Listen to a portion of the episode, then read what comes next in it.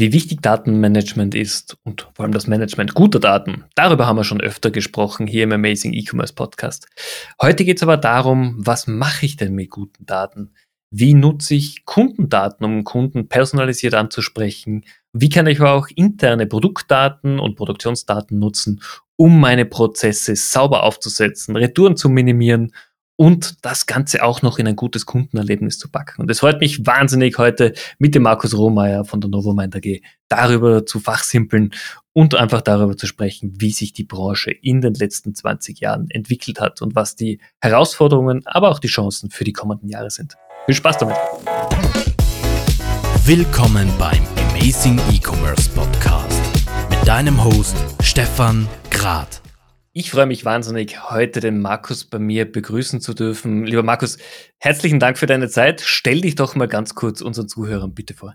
Ja, sehr gerne. Hi Stefan und moin moin, wie wir ja bei uns hier im Norden sagen. Ich freue mich auch sehr, heute in deinem Podcast dabei zu sein. Ja, du hast es gerade schon gesagt, Markus, Markus Rohmeier, der komplette Name. Ähm, ich hatte es gerade auch im Vorgespräch schon mal gesagt, ich bin tatsächlich schon 52 Jahre alt. Man glaubt es kaum. Es gibt auch ältere Leute im E-Commerce. Ich lebe mit meiner Frau, meinem Sohn und zwei Katzen tatsächlich äh, auf dem Land. Und zwar südlich von Hamburg an der schönen Nordheide. Lüneburger Heide vielleicht schon mal gehört. Mhm. Das ist so 30 bis 40 Kilometer südlich von Hamburg ist das in etwa. Äh, ich bin im Vorstand der Novomind AG, verantwortlich für Produktmanagement und Marketing und in der Linie in unserer Organisation für R&D unserer Digital Commerce Produkte. Das sind drei Stück. Das ist Novomand iShop, iPin und iMarket und das zugehörige Digital Commerce Plattform Team. Ähm, mhm. Von Hause aus bin ich eigentlich Luft- und Raumfahrttechnik-Ingenieur.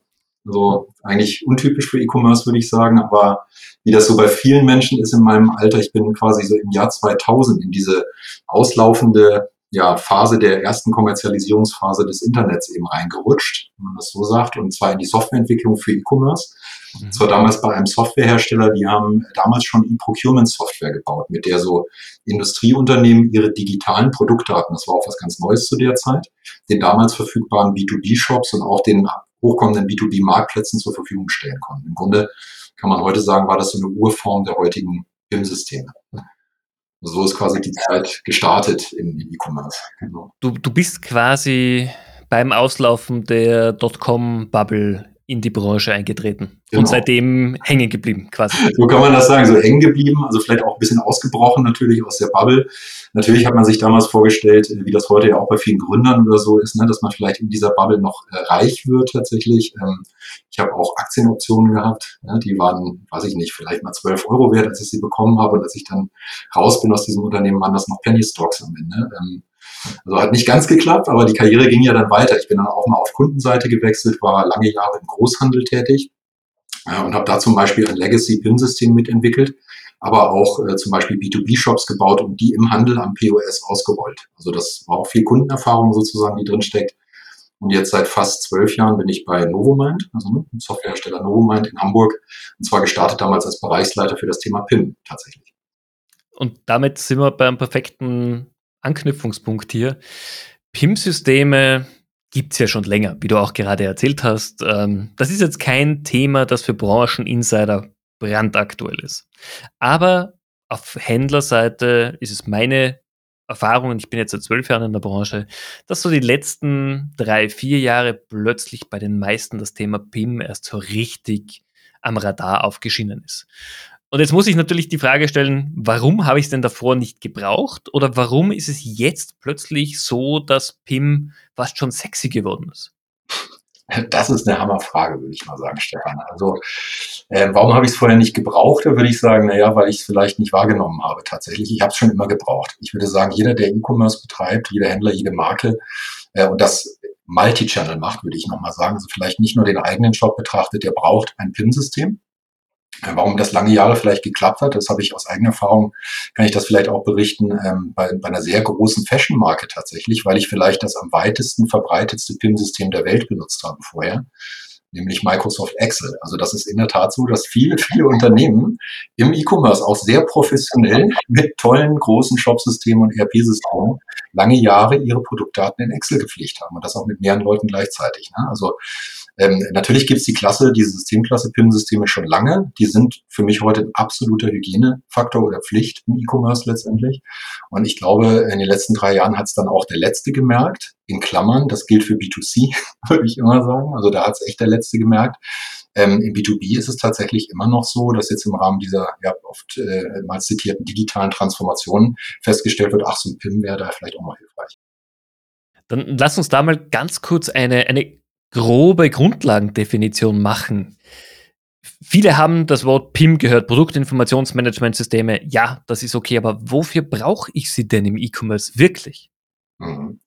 Also ich würde mal sagen, wir haben da zwei, zwei Evolutionsstufen mindestens, die wir betrachten müssen. Also die, die erste Evolutionsstufe, und die würde ich auch als Hygiene- oder Pflichtthema betrachten, ist es im Grunde, ähm, ja, ich sag mal, schlecht oder wenig qualitative ähm, Stammdaten so weit anzureichern, dass meine Kunden in den E-Commerce-Kanälen oder auch in anderen Vertriebskanälen Bock haben, diese Produkte zu kaufen.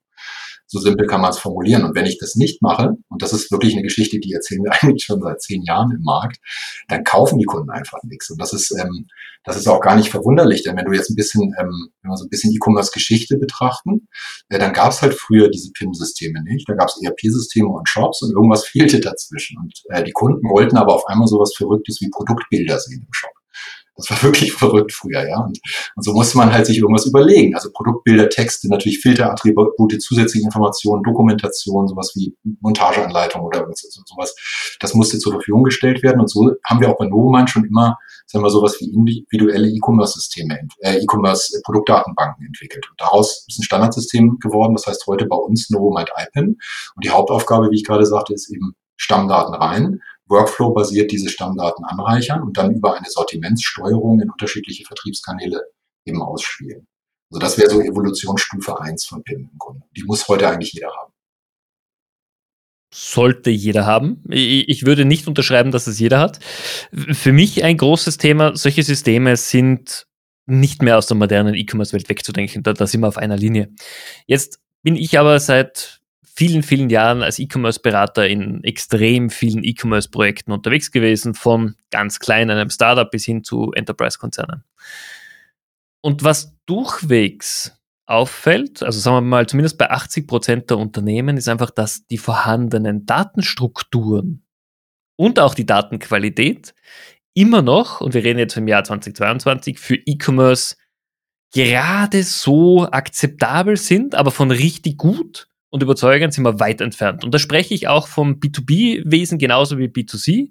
B2C ist natürlich weiter, weil die ganze Branche schon ein bisschen weiter ist, aber B2B, ich habe einen Hersteller hier in Österreich, der Weltmarktführer ist, der viele Produktinformationen immer noch handgeschrieben in Produktionszetteln liegen hat und zu mir aber sagen möchte, er würde gern zukünftig zehn Prozent seines globalen Umsatzes im E-Commerce machen. Sowas wirst du auch öfter hören. Wunderst du dich noch? Und wenn nein, was sind deine Ratschläge auch an Kunden? Weil ihr müsst ja auch damit arbeiten. Ja, also wundern, wundern äh, tue ich mich im Grunde nicht mehr. Also das ist auch eine, auch eine gute Frage. Ich muss gerade ein bisschen schmunzeln. Weil, also wir sagen ja immer, es ist, wie es ist im Norden. Ne? Also tatsächlich ist das eben die Situation. Und man muss ja immer auch ähm, den Unternehmen zugestehen, dass sie auch im E-Commerce, trotz der Tatsache, dass sie vielleicht kein PIM-System oder äh, erst spät im PIM-System eingesetzt haben, äh, ja durchaus sehr erfolgreich im Markt unterwegs sind. Und heute geht es ja darum, dass man eben, ähm, ja, sag mal, wenn da so, ein Wachstum passieren soll im Digital Commerce ne, oder neue Kanäle hinzugefügt werden sollen, dass das eben effizient funktionieren muss, ohne dass ich eben, weiß ich nicht, noch 100 Leute einstellen muss, damit ich eben vernünftige Produktdaten am Ende habe. Ne? Das heißt, wir kommen dann schon so ein bisschen in die Evolutionsstufe 2 von PIM hinein.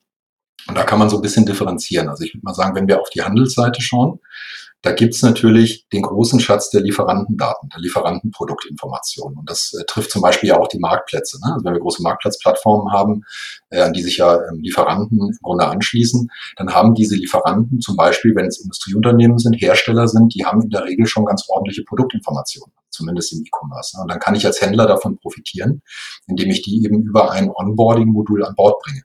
Idealerweise passiert das natürlich so, dass ich da nicht jeden einzelnen Datensatz mir anschauen muss, sondern dass ich eben Regeln einstellen kann, die auch AI-basiert sein können, natürlich diese Regeln, Mapping-Regeln zum Beispiel von Attributen oder Attributwerten, ähm, damit mir das eben möglichst automatisiert schmackhaft gemacht wird, dieses Lieferantendatensortiment. Ne? Und am Ende kann ich dann aus zigtausenden, hunderttausenden, vielleicht sogar Millionen Lieferantenartikeln mir eben die aussuchen als Händler, die ich am Ende vermarkten will.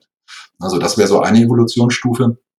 Die weitere, die, ähm, die nennen wir heute Product Experience Management. Also da geht es dann einen Schritt weiter. Also bei Product Experience Management, da kommt dann sowas rein wie künstliche Intelligenz. Das ist so ein Thema, das ich gerade gesagt, zum Beispiel wäre jetzt so ein, so ein Mapping, so ein Datenmapping zum Beispiel KI-basiert zu machen. Aber es gibt eben auch mittlerweile tolle Cloud-Dienste, mit denen kannst du Content generieren.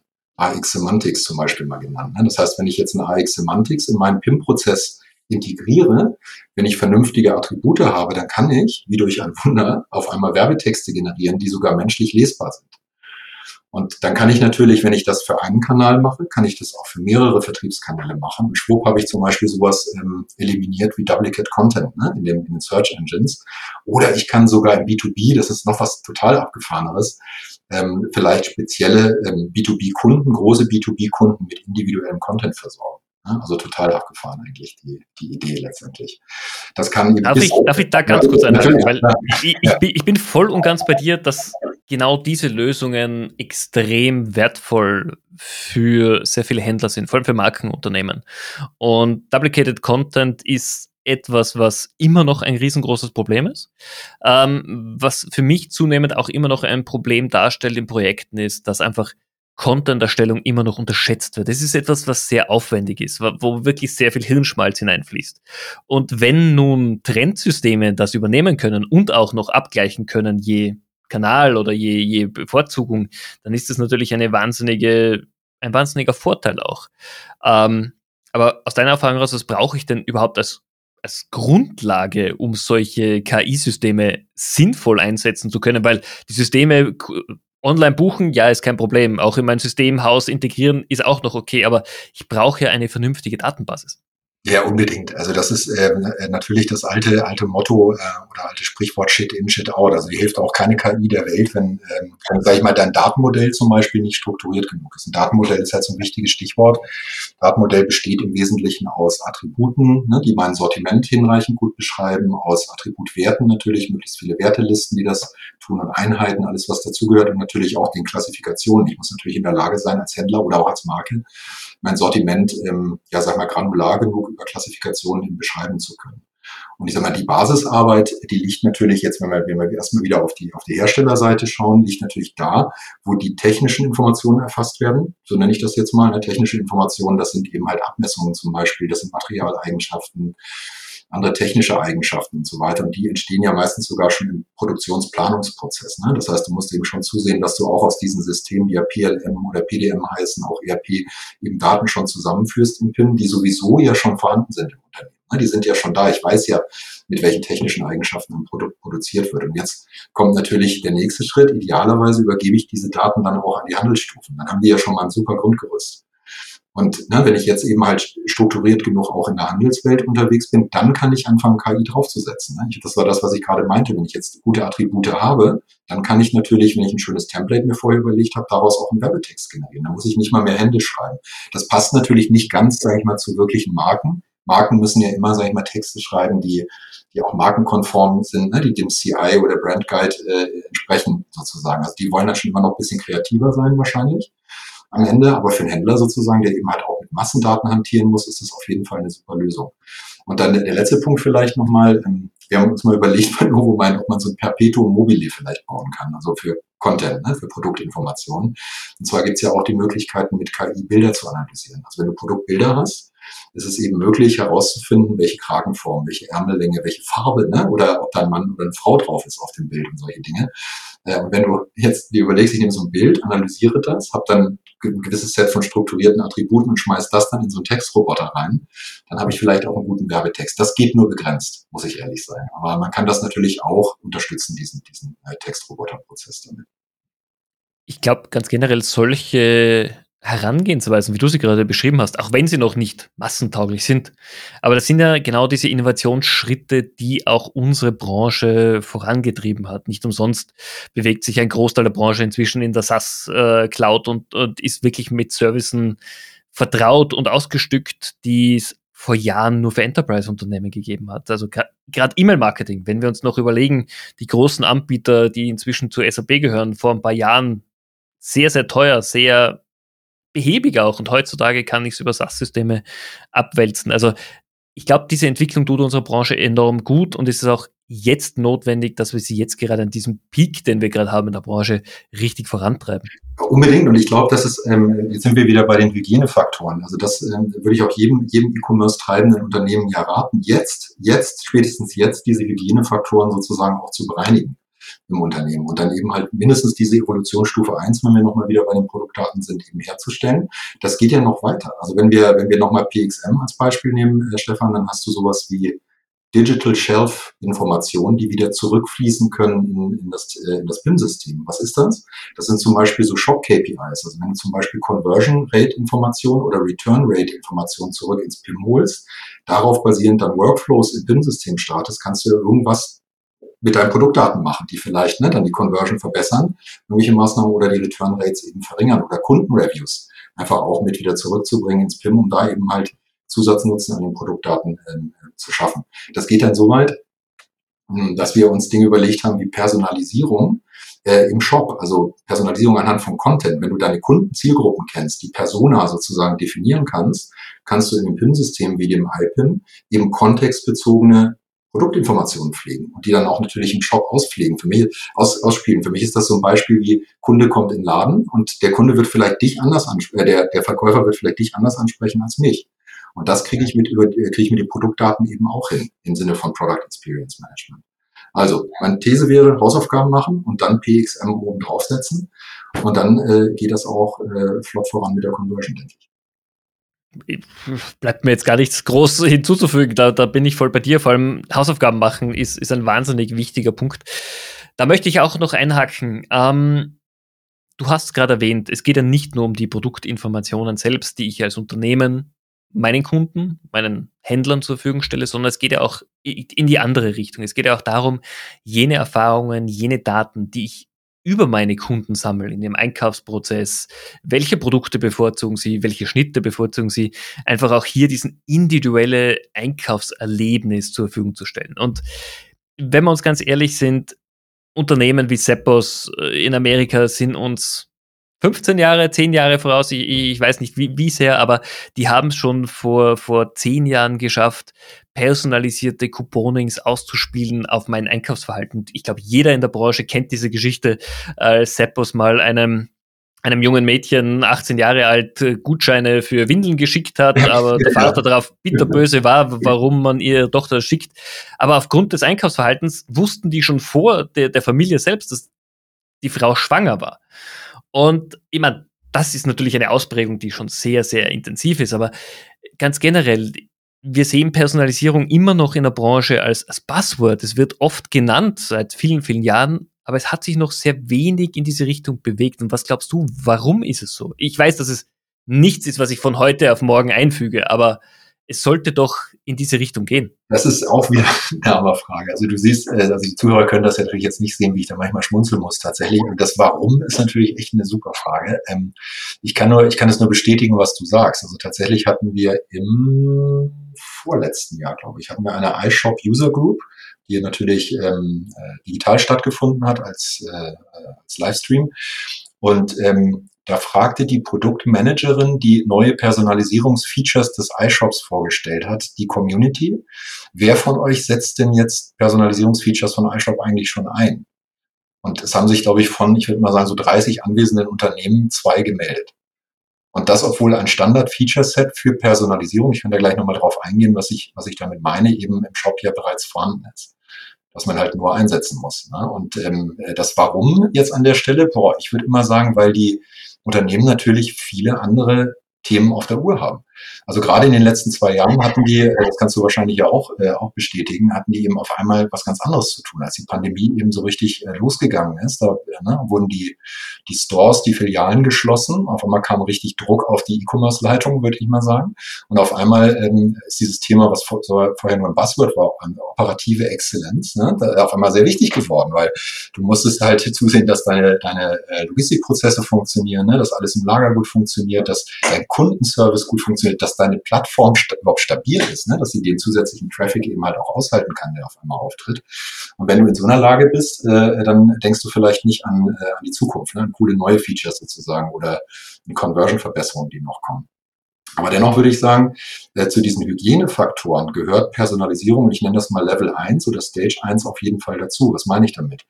Das heißt, ich erkenne meine Kundengruppen. Also ich weiß, zu, zu welcher Kundengruppe der oder die Kunden, die gerade in meinem Shop unterwegs sind, gehören. Und wenn ich das kann, dann zeige ich mindestens diesen Kundengruppen den Shop auch personalisiert an. Ja, das bedeutet, ich habe zum Beispiel personalisierten Content für diese Kundengruppe, Teaser und so weiter. Auch was du gerade sagtest, Promotions, natürlich äh, ist das eine super Idee, äh, einem, einem sehr guten Kunden äh, ne, oder wiederkehr, wieder, wiederkehrenden Kunden, wiederkaufenden Kunden eben mal eine coole Promotion anzubieten, um die Loyalität eben des Kunden zu steigern. Ne? Ich kann mindestens meine Produktlisten auch kundengruppenspezifisch sortieren und solche Dinge. Das sind wirklich, ich sage mal, Basics und äh, natürlich muss der Shop dazu sozusagen die Funktionalität äh, äh, geliefert werden, die Daten und die Funktionalität liefern, damit du sowas machen kannst. Aber eigentlich hast du das, diese, diese Werkzeuge hast du on hand. Also im Grunde muss man es nur tun. Absolut. Und ich, ich glaube, das ist, wie du richtig gesagt hast, einfach ein Ressourcenthema bei ganz vielen Marken oder Unternehmen. Letzte Frage jetzt hier in dem Bereich, wo wir wirklich über, über rein E-Commerce sprechen. Du hast gerade etwas ganz Wichtiges erwähnt, nämlich das sind Bestandskunden. Meiner, und das ist wirklich jetzt eine persönliche Meinung, meiner Meinung nach hat sich die Branche in den letzten sieben, acht Jahren sehr stark auf Neukunden konzentriert. Man hat immer wieder versucht, neue Kunden, neue Kundengruppen in den eigenen Shop zu bekommen, was ja wahnsinnig wichtig ist. Man hat sich aber leider viel zu wenig auf das Bestandskundenmanagement konzentriert. Also wie kann ich wirklich Käufer nicht Erstkäufer machen, sondern wiederkehrende Käufer, die ja meistens erst ab dem dritten, vierten Einkauf in einer Vollkostenrechnung positiv sind. Und wir alle wissen, die, die Akquisekosten für neue Kunden sind exponentiell äh, gestiegen. Was glaubst du, hat sich dieser Trend umgekehrt? Ist es inzwischen in den Köpfen der Händler angekommen, dass Bestandskunden mindestens dieselbe Wichtigkeit haben? Und wie können Daten dabei helfen, auch diese Bestandskunden richtig anzusprechen? Na, erstmal, wenn du, wenn du jetzt ähm, den Markt betrachtest, hat ja gerade ein ja, großes äh, Hamburger äh, Handelsunternehmen äh, im Online-E-Commerce sozusagen gerade neue Zahlen bekannt gegeben und die Zahlen sahen ja fantastisch aus. Und ähm, äh, diese Zahlen, die können sich ja nur dann ergeben, wenn ich auf der einen Seite sowohl Neukunden gewinne, als auch diese, diese neu gewonnenen Neukunden behalte. Also insofern würde ich mal sagen, äh, hat sich da, äh, also der Trend ist da mit Sicherheit erkannt, dass es genauso wichtig ist, eine Kundenbindung zu erzeugen. Die Frage ist immer, wie gelingt das eigentlich? Also für mich, für mich fängt das immer beim Produkt an oder bei dem Service. Also was verkaufe ich da eigentlich? Ne? Also, ähm, äh, also ich bin zum Beispiel Fan von verschiedenen Fashion-Marken und äh, ich freue mich, wenn es ähm, zum Beispiel den Style, den ich mal irgendwo gekauft habe, wenn es den noch gibt. Ich hatte gerade so einen Fall, dass ich eben eine Jeans gerade wieder bestellt habe und total froh war, dass es genau das Modell in der Farbe, in der Größe eben noch gab. Und dann habe ich es halt wieder bestellt. Also da fängt es natürlich erstmal an bei den Produkten. Dann äh, kommst natürlich, äh, kommst du schnell in die Bereiche der Kundenbindung hinein, der, der Loyalty-Programme. Aber auch das ist, glaube ich, ja heute schon weit durchdrungen. Also ich bestelle zum Beispiel unser Katzenfutter. Ich hatte das vorhin ja erwähnt, immer bei einem großen Online-Versender. Und da habe ich halt so ein Punktesystem. Ne? Und ähm, bei jeder dritten Bestellung kann ich halt die Punkte einlösen oder so. Also ich glaube, da tun die Unternehmen schon auch relativ viel, um gewonnene Kunden auch wieder zu halten. Wenn die Produkte natürlich und die Services beliebig austauschbar sind, wird es schwerlich gelingen. Da hast du halt eigentlich nur noch die Preishebel. Das stimmt. Und das ist eine Spirale, in die wir uns alle nicht begeben wollen. Weder Händler noch Dienstleister noch Agentur noch sonst irgendwas, weil da gibt es kein, kein Gutes drinnen draus.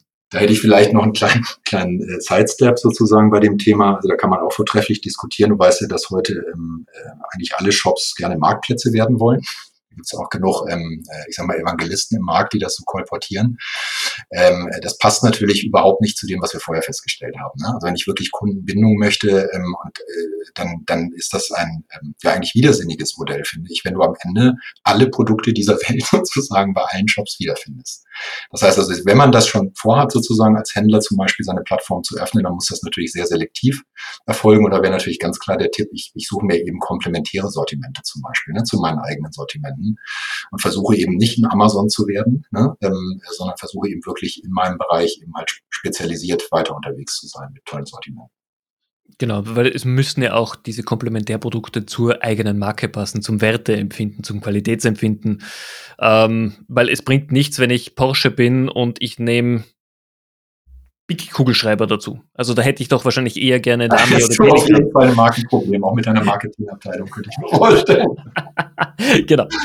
Ja. Aber da, da liegen wir auf einer, auf einer Linie. Ähm, Markus, ich, ich würde ganz gern jetzt im zweiten Teil des Podcasts ein bisschen auf dich persönlich eingehen. Du bist ja auch schon ein Urgestein der Branche, da sind wir am Anfang schon, schon eingegangen. Du hast hier viel erlebt, wie, sich's, wie sich die Branche auch entwickelt hat. Erzähl doch mal ein bisschen aus, aus deiner Erfahrung. Was sind so für dich die zwei, drei spannendsten Erinnerungen, spannendsten Erlebnisse in deiner Zeit in der E-Commerce-Branche? Was, was hat dich am meisten geprägt oder was hat dich vielleicht auch beeindruckt, dass es ein Buzzword war und plötzlich wieder verschwunden ist?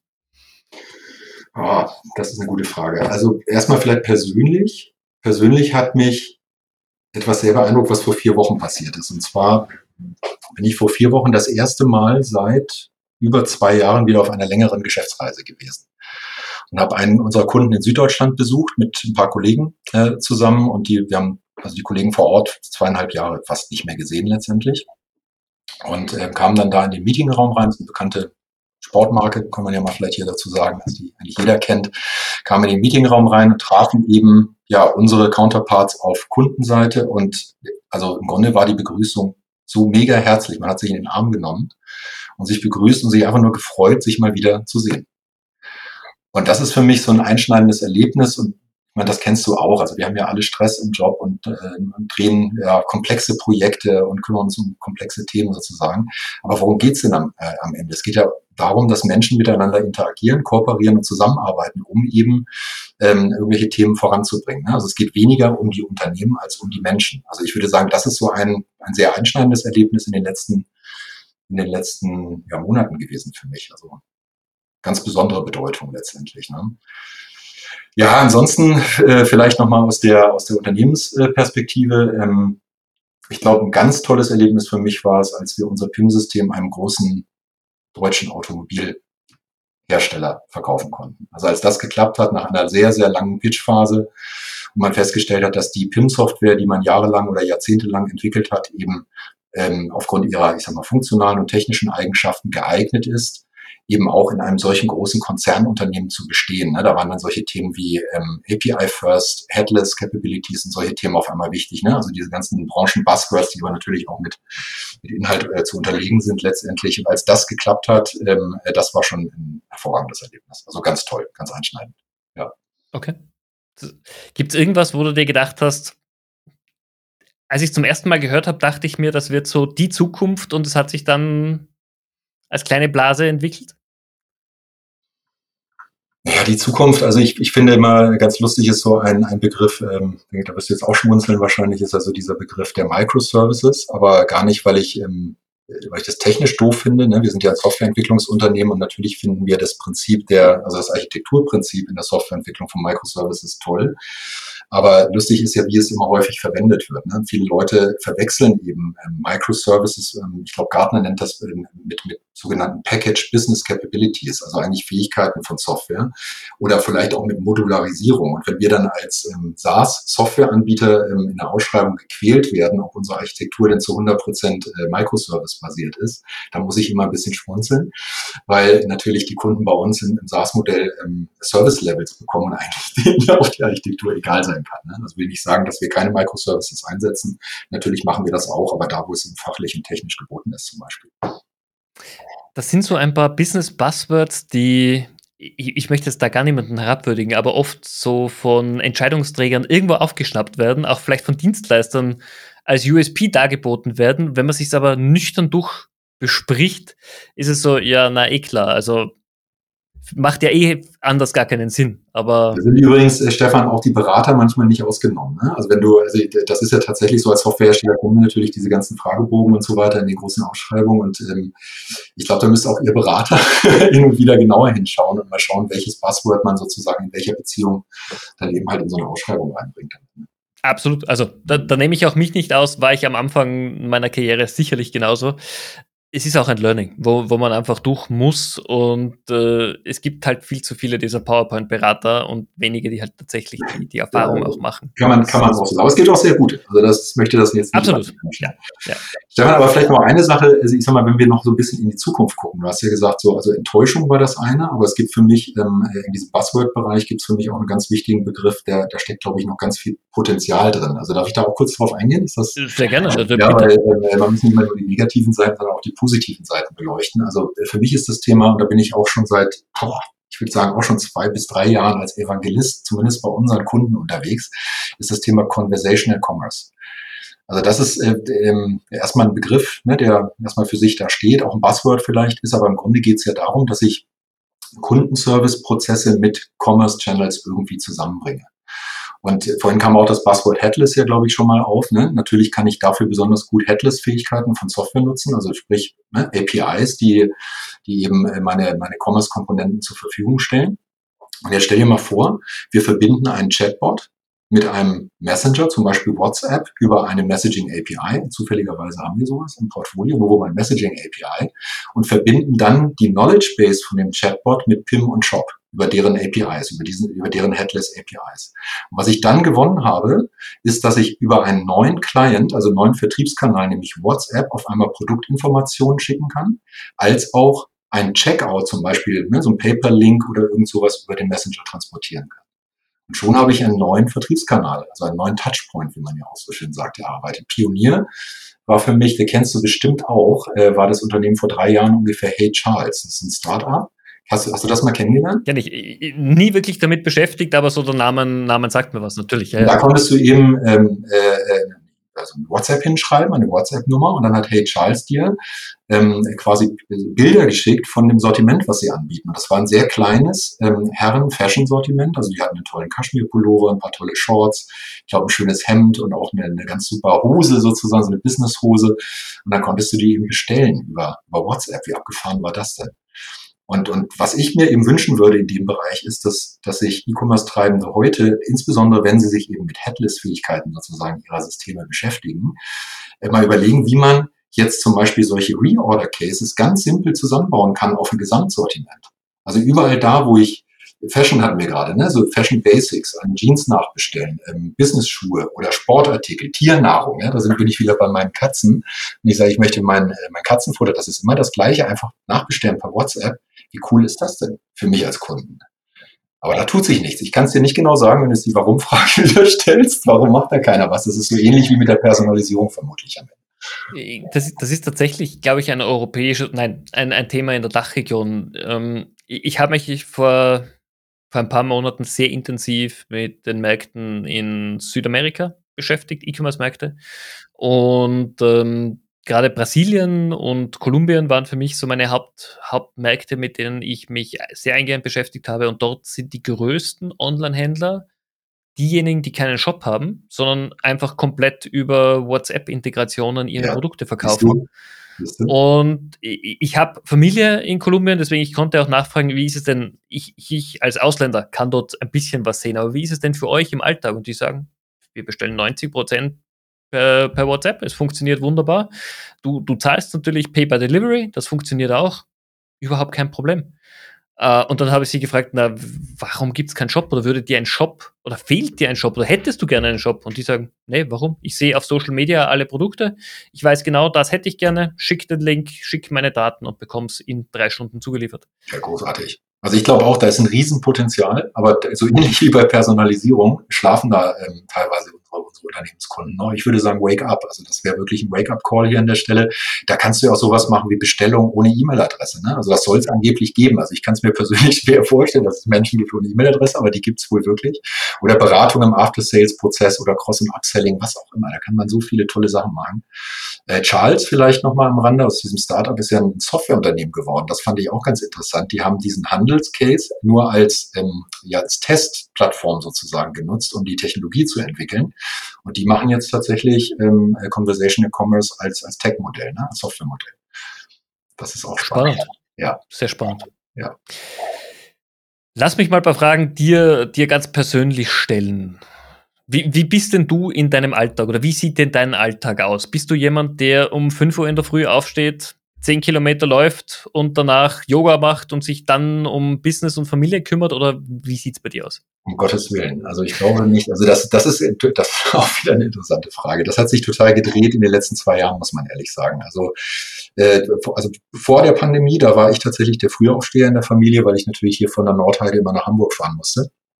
Und das muss man auch sagen, Pain in the Ass, also bei den ganzen Autobahnbaustellen und so weiter war das teilweise nicht mehr so schön. Jetzt ist es so, mein Sohn ist auf dem Gymnasium und der muss um 6 Uhr aufstehen, tatsächlich morgens, damit er den Bus erwischt, um in die nächste Stadt zu fahren letztendlich. Und ähm, ich stehe um 7.15 Uhr auf meistens, jetzt, wenn Homeoffice ist letztendlich. Und dann gibt's erstmal einen schönen Kaffee, unterhalte ich mich mit meiner Frau und dann geht's halt an Schreibtisch. Und Schreibtisch ist bei uns im, im Dachgeschoss tatsächlich. Also wenn ich hier rausschaue, schaue ich auf ja, ein paar Wälder sozusagen und Wiesen letztendlich, eine ganz schöne Landschaft. Aber, und jetzt kommt das große Aber, äh, das ist natürlich irgendwie ein komischer Arbeitstag geworden. Ich weiß nicht, ob dir das auch so geht. Also man sitzt eigentlich ja den ganzen Tag hier, bis vielleicht noch bis mittags, dann geht man runter, isst mal kurz was und dann setzt man sich wieder hin bis, bis abends. Ähm, ich weiß jetzt nicht, was besser ist. Also die Fahrerei fällt weg, das ist super total klasse, aber dieses ganze ähm, vor dem Rechner sitzen, äh, ne, die ganze Zeit on zu sein, ähm, den ganzen Tag von großer Strategie bis ins kleinste Detail Themen zu wälzen, ähm, die Teams zu führen, das ist ganz schön anstrengend geworden für mich. Und vielleicht liegt das nicht nur am Alter, ich glaube, das geht anderen auch so. Ich glaube, das geht inzwischen jedem so. Also äh, dieses, diese soziale Interaktion, dieser soziale Kontakt fehlt und das, das merkt man auch im Alltag inzwischen, in den meisten Firmen. Ja. Ganz wir freuen uns, wir freuen uns dann, also wenn es dann doch mal geht im Büro, ne? Also wir haben natürlich jetzt auch Homeoffice-Pflicht gehabt, aber dennoch äh, war es ja doch möglich, dass der eine oder andere mal im Büro ist. Und wenn du dann mal mit einem Kollegen abends, dann am Freitagabend noch ein Bier zusammen trinken kannst, ist das schon großartig. Das ist was Tolles. Das ist ganz was anderes. ja. Wo entspannst du denn mehr? Und ich habe da jetzt so ein Gefühl bei dir, Berge oder Meer? Was ist es? Bei dir werden es wahrscheinlich die, das Meer sein, oder? Ja, es ist Meer, aber das ist also tatsächlich ähm, räumlich natürlich äh, geboten. Früher waren es tatsächlich auch Berge. Also ich habe in München studiert obwohl ich in Nordlicht bin, also gebürtiger Niedersachse, da haben mir natürlich die Berge auch gut gefallen, aber tatsächlich äh, bin ich auch Segler, leider nicht mehr ganz so aktiv wie früher. Also früher war das echt toll, dann ist man auf die Ostsee oder die Nordsee gegangen eben und ist da zum Segeln gegangen oder auch mal Mittelmeer. Aber ja, doch eher mehr. Sylt zum Beispiel finde ich ganz toll. Sehr schön, ja. Natürlich von uns aus in Österreich ganz andere Ecke, ja, aber ja, ich, wir, ich weiß, wir sind hoffentlich nächste Woche bei euch in Obertauern zum Skifahren. Also drück mal die Daumen, dass das alles gut klappt. Mache ich auf jeden Fall. Ja. Wie bildest du dich denn weiter? Bücher, YouTube, Hörbücher, was ist dein Weg, um up-to-date zu bleiben? Ja, also Bücher auf jeden Fall. Also ganz viel im Moment, äh, weil wir versuchen, unser, unser Produktmanagement-Team noch fitter zu machen. Wir haben jetzt einen Kollegen, der da echt extrem belesen ist und sich auch echt äh, super beschäftigt hat mit den unterschiedlichsten Produktmanagement-Modellen. Und da gibt's viele Bücher zu lesen tatsächlich. Ähm, ich würde auch immer sagen, on the job, wenn man das so sagt, Weiterbildung oder Training on the job, denn das ist das Schöne tatsächlich an meinem Beruf oder unserem Beruf, dass man eben so viele Unternehmen kennenlernt. Das war zwar auch in den letzten zwei Jahren natürlich weniger, aber ich würde mal sagen, vor der Pandemie, da war ich im Monat also mehrfach unterwegs bei Kunden und du lernst natürlich beim Kunden unheimlich viel. Also unheimlich viel über deren Geschäftsmodelle, über deren Unternehmensprozesse, also von der Logistik angefangen bis in den Vertrieb hinein. Die Kunden haben ja auch tolle Ideen, was man noch alles so im Business Development machen könnte.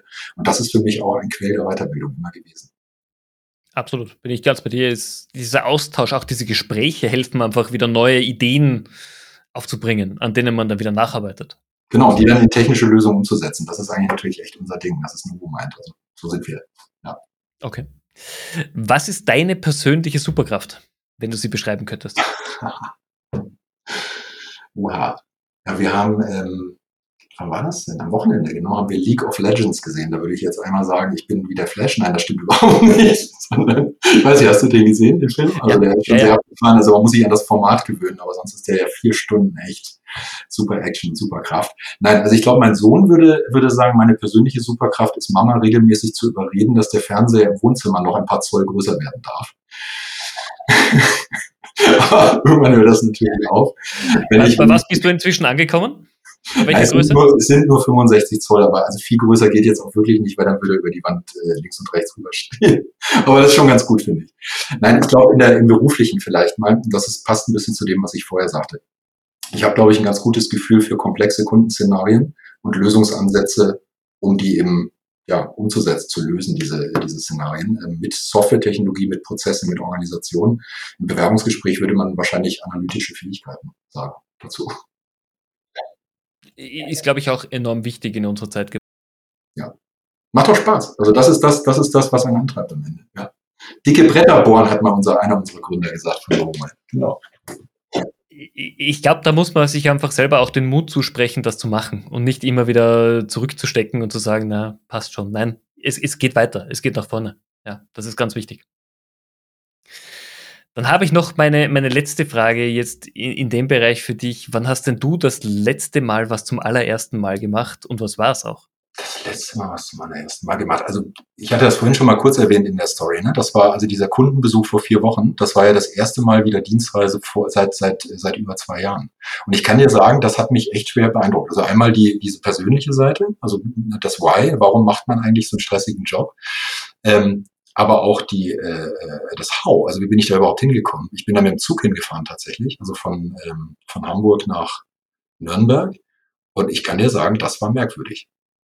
Das war ein komisches Gefühl. Und zwar, es war, also ähm, wir dürfen dann Gott sei Dank erste Klasse fahren natürlich, das ist äh, sehr angenehm. Aber als ich dann ein Passagier neben mich setzte und die Maske so auf halb acht hing, da war das ein ganz komisches Gefühl. Also das würde ich mal sagen, war wie ein erstes Mal wieder. Und ich werde tatsächlich morgen äh, tatsächlich eine, das erste Mal wieder seit über zweieinhalb Jahren fliegen. Wo geht's hin? Eine Geschäftsreise nach, nach, nach Basel geht's, äh, um meinen Kunden in Freiburg. Wird sicherlich ein anderes Gefühl als davor. Abgefahren. Ich weiß gar nicht mehr, wie es geht. Ich weiß nicht mehr, wie es geht. Ich gucke jetzt schon immer, wie sind denn die Wartezeiten bei der Security am Flughafen Hamburg, weil ich die, das Timing verloren habe. Gefühl fürs Timing. Das heißt, du warst früher auch jemand, der genau den Weg vom Parkplatz zum Gate gewusst okay. hat, auf die Minute getimt. Okay. Absolut. Ist noch Zeit in die Lounge, noch einen Kaffee nehmen, jawohl, und dann auf die Minute, zack, einsteigen. Das war super, perfekt. Ja. Du, du, wirst sehen, es ist, es ist plötzlich anders. Ich hatte das vor drei Monaten und es ist genau. komplett anders. Es gibt immer ein erstes Mal, immer wieder ein erstes Mal. Aber äh, es, ja. es, ist schön. Danke. Das motiviert mich für morgen. Ich glaube, ich muss um halb fünf aufstehen, aber das ist dann was anderes. Das hatten wir auch schon vorhin. Markus, wir sind damit schon am Ende der Folge angekommen. Eine letzte Frage habe ich noch. Du bist seit vielen Jahren in der Branche. Nehmen wir jetzt mal einen kurzen Zeitraum, sagen wir bis Weihnachten dieses Jahr. Was glaubst du, werden die Themen sein, die uns in der Branche bewegen?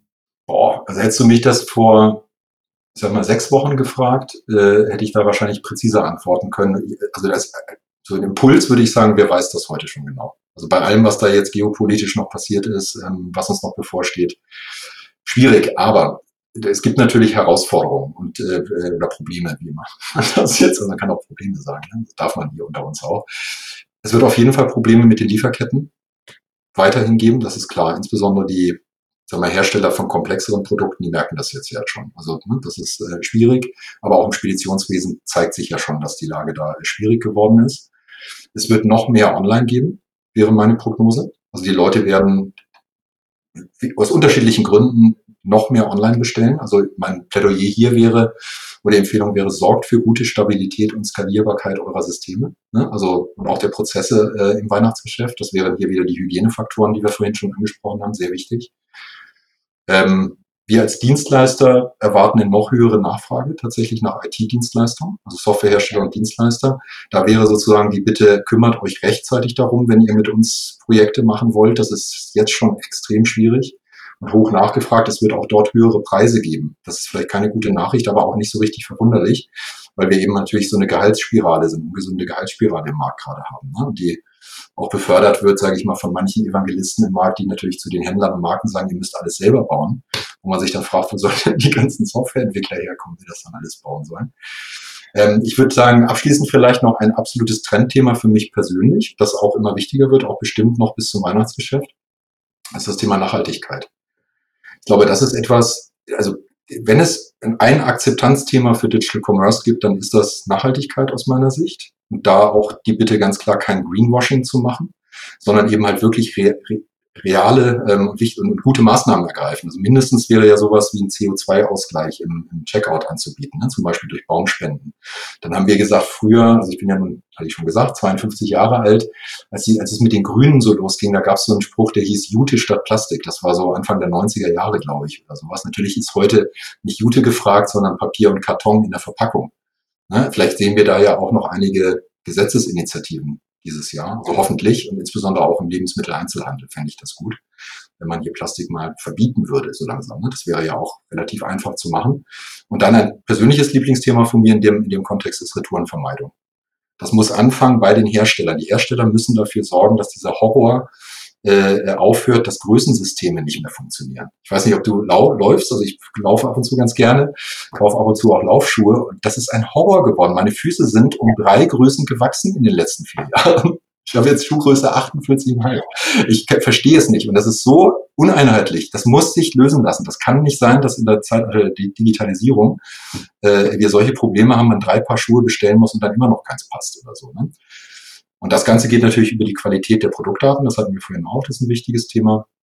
Und da wäre die Empfehlung ganz konkret auch nochmal die Analyse äh, der Retourengründe eben halt mit in den PIM-Prozess zu bringen. Ganz konkret, weil dann kann man bestimmt auch noch ein paar Retouren vermeiden.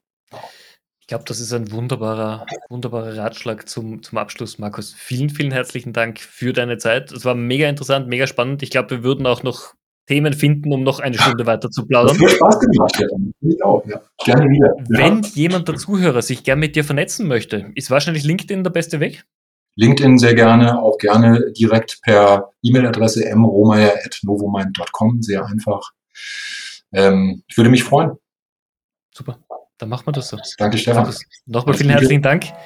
Liebe Zuhörer, ich hoffe, auch für euch war es wieder spannend, diesmal mit ein bisschen mehr Themen zum Datenmanagement. Ich glaube, das gehört einfach heutzutage in jedes E-Commerce-Unternehmen mit Bedacht.